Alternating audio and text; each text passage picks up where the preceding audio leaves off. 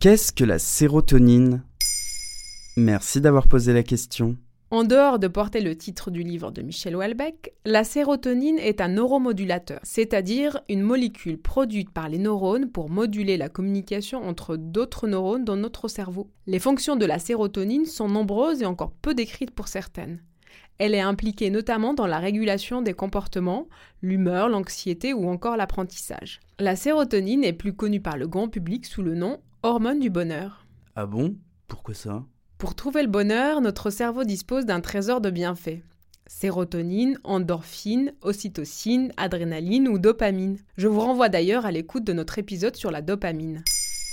La particularité de ces hormones du bien-être est qu'elles sont à notre portée. On peut, par son comportement, son hygiène de vie et son alimentation, stimuler sa propre production de sérotonine. Et comment je peux faire pour sécréter de la sérotonine? L'alimentation est un des moyens pour atteindre le nirvana. Les smoothies à base de bananes, riches en vitamine B, magnésium et tryptophane, ou ceux à base d'avocat, les graines de courge, de chia ou de sésame, à saupoudrer sur les salades car riches en zinc et en oméga 3. L'incontournable tryptophane est un acide aminé précurseur de sérotonine présent dans le poulet, les poissons, les légumineuses comme les pois cassés, les lentilles ou les haricots secs. Les aliments fermentés pour chuter notre intestin, ce second cerveau tapissé de neuromédiateurs comme les cornichons, la choucroute ou les yaourts, seraient, d'après le professeur Michel Lejoyeux, des aliments smile particulièrement appréciés par les gens de bonne humeur, si on en consomme au moins trois fois par semaine. Remonte-moi cette barre, mon gars là Allez, tu peux le faire là Aide-moi Allez, putain, tu peux le faire, bordel là Euh, Yvan, il va crever là. Ouais, mais au moins il sera mort en faisant ce qu'il aime. Ah, c'est marrant, il est tout bleu.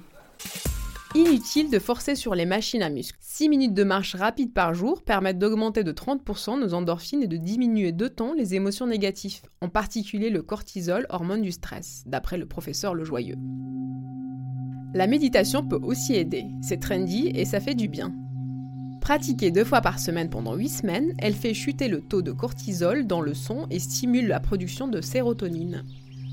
En devenant aussi un early bird, la lumière par l'intermédiaire du nerf optique via l'hypothalamus augmente la sérotonine. Il suffit de passer deux heures en pleine lumière pour se sentir en forme. Les bonus, on a moins faim, on se concentre mieux et on a davantage de mémoire. Elle est d'autant plus stimulante qu'on la reçoit tôt le matin. Les lève sont d'ailleurs de bien meilleure humeur que les lève tard. Incontestablement, les gens sociables sont plus heureux, relancent leur taux de sérotonine, surtout en fréquentant expos et salles de concert entre amis. Ah ouais Pourquoi? Parce que l'art titille les deux hémisphères cérébraux, le cerveau gauche, celui de la rationalité, et le cerveau droit, celui des émotions, ce qui nous procure un véritable bien-être. Numéro 1 sur l'ordonnance, les coquelicots de monnaie. Effet bonheur assuré pour ceux qui prennent le temps de le contempler. Voilà ce qu'est la sérotonine. Maintenant, vous savez. En moins de 3 minutes, nous répondons à votre question. Que voulez-vous savoir? Posez vos questions en commentaire sur toutes les plateformes audio et sur le compte Twitter de Maintenant Vous savez.